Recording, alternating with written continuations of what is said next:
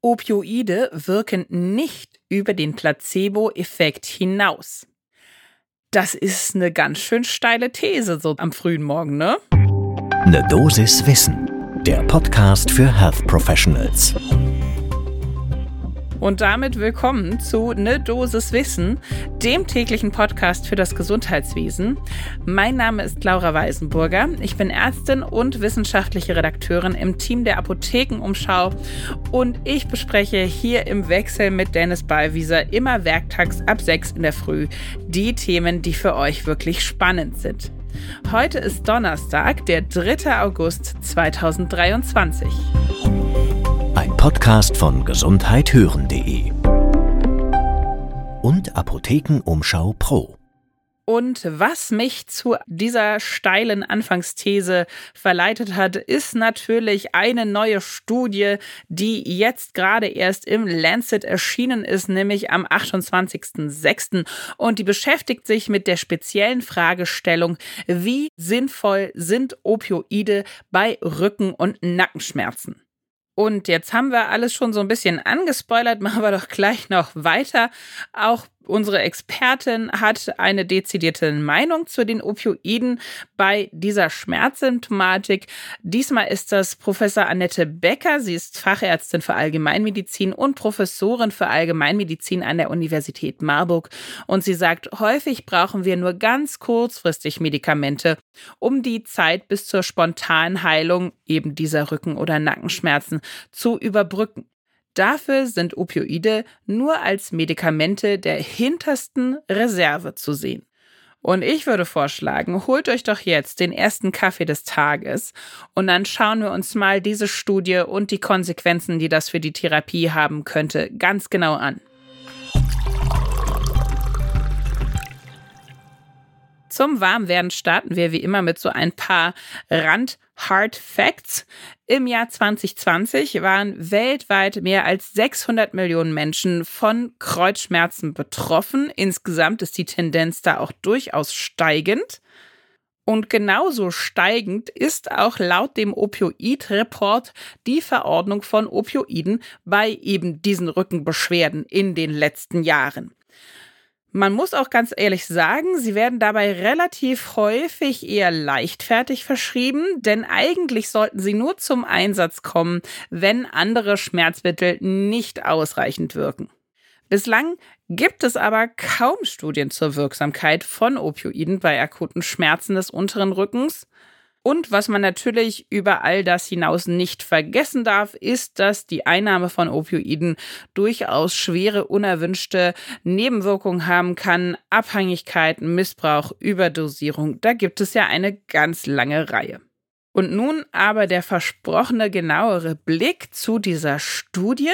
Sie wurde durchgeführt von einem Team um Dr. Christine Lin von der Universität Sydney und hatte ganz konkret als Frage eben, wie wirksam sind Opioide bei unspezifischen akuten Schmerzen des unteren Rückens und Nackens.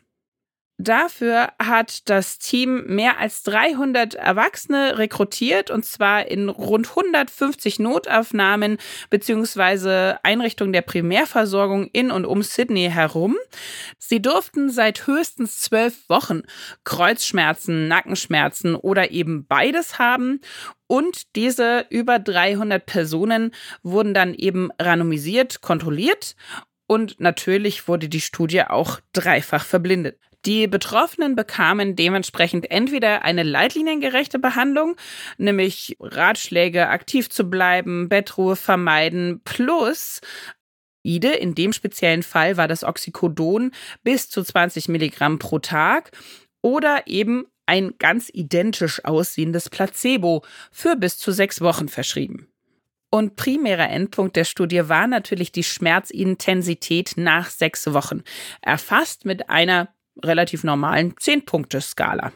Und jetzt, das, was ich ja eigentlich schon so ein bisschen angedeutet habe mit meinem allerersten Satz, Überraschung, Überraschung, nach sechs Wochen gab es keinen signifikanten Unterschied zwischen den beiden Gruppen in Sachen Schmerzintensität. Nochmal kurz erinnern, wir reden hier über Oxycodon im Vergleich zu einem Placebo. Kein Unterschied in der Schmerzintensität. Das finde ich doch extrem bemerkenswert, weil wir reden hier ja über ein ganz, ganz, ganz potentes Schmerzmittel. Und jetzt, zwölf Wochen nach Beginn der Therapie, waren die Schmerzwerte in der Placebo-Gruppe sogar ein wenig besser als in der Opioid-Gruppe. Also wirklich relativ erstaunliche Ergebnisse. Die Teilnehmenden in der Opioidgruppe berichteten natürlich häufiger von opioidbezogenen Nebenwirkungen, wie zum Beispiel Schwindel und Verstopfung. Insgesamt gab es jetzt keine signifikanten Unterschiede in Sachen unerwünschter Ereignisse, muss man allerdings dazu sagen. Allerdings war auch das Risiko eines Opioidmissbrauchs nach einem Jahr in der Opioidgruppe natürlich doppelt so hoch wie in der Placebo-Gruppe. Die Empfehlung des Forschungsteams lautete dementsprechend natürlich auch, Opioide bei Schmerzen des unteren Rückens und Nackens sollten nicht mehr verschrieben werden.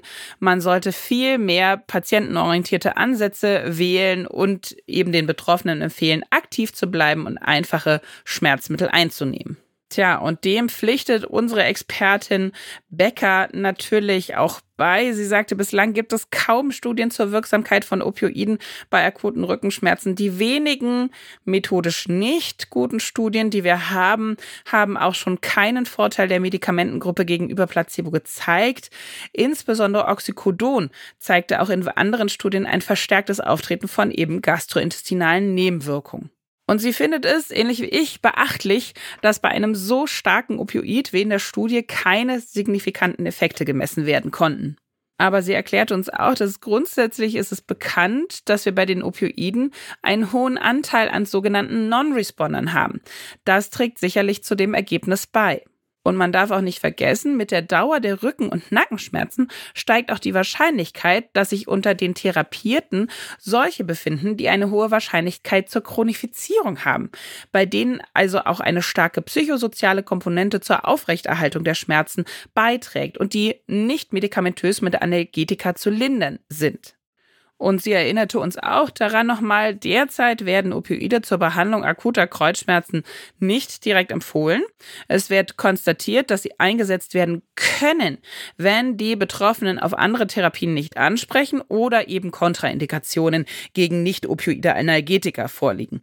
Bei akuten nicht spezifischen Schmerzen soll nach spätestens vier Wochen ohnehin überprüft werden, ob sie tatsächlich das Schmerzgeschehen positiv beeinflussen und die Ziele der Patientinnen und Patienten dadurch erreicht werden. Und um eben nochmal das Zitat vom Anfang auch aufzugreifen, sie sagte eben auch, man darf nicht vergessen, dass die meisten Schmerzen dieser Art von allein wieder verschwenden und wir eben nur diese Überbrückung schaffen müssen, bis wir wieder Schmerzfreiheit haben. Also zusammenfassend als kleines Memo für euch, wenn ihr das nächste Mal jemanden mit akuten Rückenschmerzen in der Nothilfe habt, dann lieber nochmal drüber reden, wie das mit der Bewegung war. Ist da schon eine Therapie angefangen und nicht einfach die Opioide aus dem Giftschrank holen lassen. Das macht wahrscheinlich eher wenig Sinn. Und wenn euch diese Dosis Wissen gut gefallen hat, dann dürft ihr uns das gerne ebenfalls wissen lassen, indem ihr uns bewertet Lasst uns doch ein paar Sternchen da. Am aller, allerliebsten nehmen wir da fünf. Ein Podcast von gesundheithören.de und Apothekenumschau Pro.